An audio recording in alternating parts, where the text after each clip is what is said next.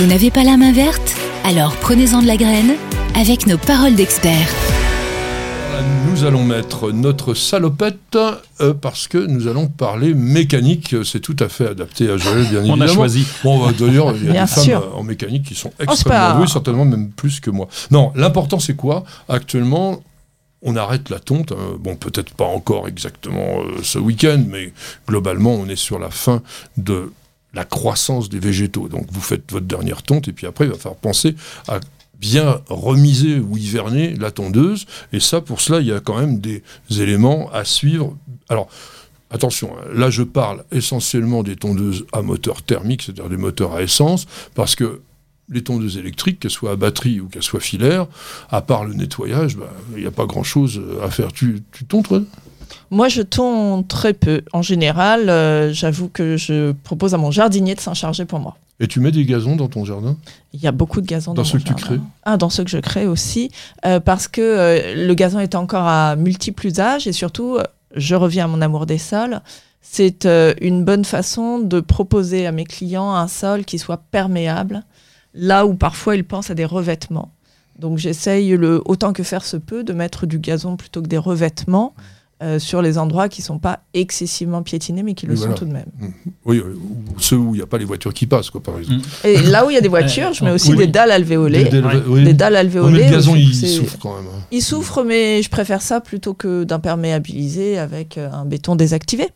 Alors toi, tu es un, un amateur quand même de gazon, parce que toi, tout, tout ton jardin est sillonné de petites allées, un peu comme vient de dire euh, d'ailleurs Oui. Joël, avec euh, de- du gazon, qui est pas si mal d'ailleurs, bien que ça soit pas que du vrai gazon. Alors, c'est pas du gazon. Euh, gazon, si on entend gazon, mélange de graminées, c'est pas le cas du tout. Nous, c'est en vrac. Il y a de la mousse, il y a des pissenlits, il y a du trèfle, et, et on s'en porte très bien parce que, comme ça, euh, quand euh, les périodes sont un peu sèches, eh bien, le trèfle reste plus longtemps vert. C'est des espaces verts. Et Bien ben voilà, ben, il reste vert. Et donc, ça fait un peu de tonte quand même. Et donc, faut s'organiser. euh, euh, et effectivement, là, il faut une tondeuse, soit thermique, soit électrique. J'ai regardé pour acheter une tondeuse électrique parce que c'est quand même l'avenir. C'est bien, on n'a pas à démonter l'épaule pour démarrer à batterie. Oui, bon, ça, ça coûte encore. j'a- J'attends, je vais, je, je vais investir plus tard, mais j'y viendrai parce que c'est vrai que le thermique, comme on va le voir, ça, ça, ça demande quelques contraintes. Oui, et puis, Ouais. on va dire une chose, si vous intéressez au modèle à batterie, il ne faut pas le voir dans l'acception d'un seul outil. Parce que là, effectivement, la rentabilité, elle n'y est pas tellement. En revanche, tous les systèmes que l'on trouve aujourd'hui dans le commerce sont une batterie pour plein d'outils. Donc dès qu'on commence à avoir 2, 3, 4 outils, eh bien, le prix descend énormément. Parce que ce qui coûte souvent assez cher, c'est la batterie Ah oui. et son chargeur. Donc ça, euh, c'est vrai qu'on nous a fait la remarque, parce qu'on a fait quand même pas mal de- d'essais de machines à batterie sur News Journal TV. euh, J'en dis, c'est trop cher.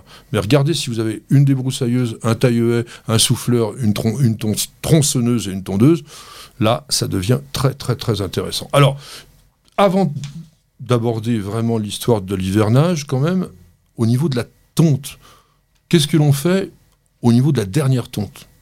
Ben, la dernière tonte, on va se mettre en position la plus haute possible, mais on va quand même reniveler, comme tu l'as dit, ça va pousser relativement peu, mais c'est bien d'avoir quand même pour l'hiver. Pourquoi on le met haut Pardon? Pourquoi on tombe haut On tombe haut pour laisser les, les brins ne, pas trop s'écraser pour l'hiver, rester un petit, laisser un peu de hauteur. Mais après, c'est une habitude. Moi, j'ai l'habitude de tondre assez haut. Euh, pourquoi? Bah, Parce que euh, l'herbe pousse mieux et puis euh, bah, c'est plus sympa. La, la, la mousse prend un petit peu moins lorsqu'on tond assez haut. Alors Moi, je j'ai- suis- Oui, pardon. vas-y, vas-y. Je suis aussi de l'avis de, de Roland pour une autre raison, c'est qu'on fréquente moins le jardin en hiver. Et comme chacun sait, euh, la plante, elle euh, s'abîme à force des tontes. Donc si on a l'opportunité de laisser respirer un petit peu la plante, euh, il n'est pas désagréable de la laisser un peu plus haute. C'est moins agréable au pied, mais on le foule peu en hiver. Alors j'ai vu un truc, je vous le livre, hein, parce que ça, franchement, euh, je savais pas trop, puis j'y crois pas vraiment. On me dit que lorsque l'herbe devient trop lourde sous le poids de la pluie, de la neige ou du gel, les brins vont s'agglutiner et offrir un environnement fertile pour l'apparition des, des maladies fongiques. Donc il faudrait pas tondre trop, trop, trop haut non plus. Ah bon? Bon, écoute, j'ai pas vu de, de- de petits champignons dans mon gazon, mais euh, je, je vais y veiller. Moi, je vous dis des choses qui traînent comme ça. euh, Ouais.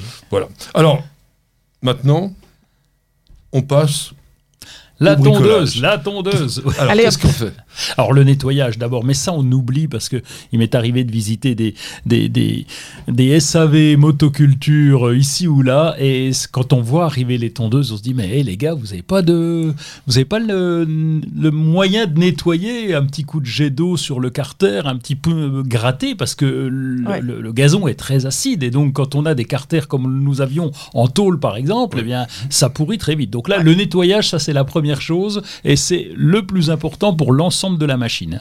Alors bon, il y a le bac à herbe aussi, hein, il ne faut pas l'oublier, parce que c'est- ça s'agglutine un petit peu, ça peut avoir... Ça durcit. Bah oui, oui, puis alors ça c'est embêtant, parce que quand ça durcit, ça obstrue les trous, et contrairement à ce qu'on imagine, il faut que le sac à herbe soit aéré, parce que sinon ça se remplit pas. hein. Donc faut, bon, et on va lubrifier quand même tout ce qu'on appelle les pièces mobiles, ça, il faut lubrifier les roues, le... Alors souvent, il y a des des machines qui tombent en ruine parce qu'on a oublié des trucs essentiels du genre de mettre un tout petit peu d'huile dans tout ce qui est articulation, dans tout ce qui tourne, et ça quand même c'est rien à faire. Alors après moi je suis quand même partant pour plutôt apporter sa tondeuse chez le marchand réparateur qui va vous la remettre en état. Chacun son sinon- métier, les vaches sont bien gardées. et oui, je confirme. Alors, parce que, bon, je vais vous dire un petit peu tout ce qu'il faut faire. Je ne sais pas si vous serez tous capables de le faire. Il y a la vidange de l'huile moteur, ça c'est très très important. Vous n'allez pas laisser de, de la vieille huile à l'intérieur. Bon, en général, pour ceux qui ça intéresse, on met du 10 W30 comme, comme huile. On va changer le filtre à air. Alors, si c'est un filtre à air en mousse, on n'est pas obligé de le changer. On peut le tremper dans de l'eau savonneuse, bien nettoyer, etc. Mais si c'est un filtre en papier, il vaut mieux le changer.